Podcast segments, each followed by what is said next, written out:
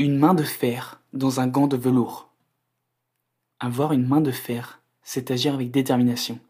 C'est s'affirmer et ne pas avoir peur de prendre des décisions difficiles. Mais, et c'est là où le gant de velours entre en jeu, c'est également faire preuve de tact, de diplomatie et de bienveillance dans son approche avec les autres. Prends exemple sur Napoléon Bonaparte. Certes, son nom évoque les images de batailles féroces de conquêtes grandioses et d'un empire puissant.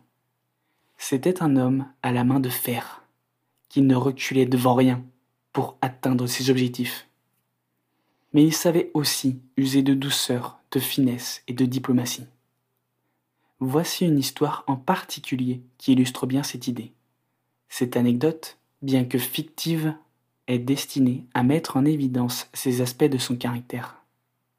Au plus fort de son règne, alors que l'Europe tremblait devant sa puissance. Napoléon reçut une lettre d'une petite fille de dix ans. La missive, rédigée d'une écriture maladroite, lui demanda de gracier son père, un simple soldat accusé de désertation. Beaucoup de dirigeants auraient ignoré cette demande, préoccupés par des questions plus urgentes. Mais pas Napoléon. L'empereur, touché par la sincérité et l'innocence de cette requête, décida de répondre personnellement à la fillette. Il lui assura que son père serait gracié, qu'il pourrait rentrer à la maison. Et il tint sa parole. La main de fer qui avait bâti un empire avait également la douceur d'un gant de velours pour réconforter une enfant apeurée. Cette histoire est une parfaite illustration de ce que signifie avoir une main de fer dans un gant de velours.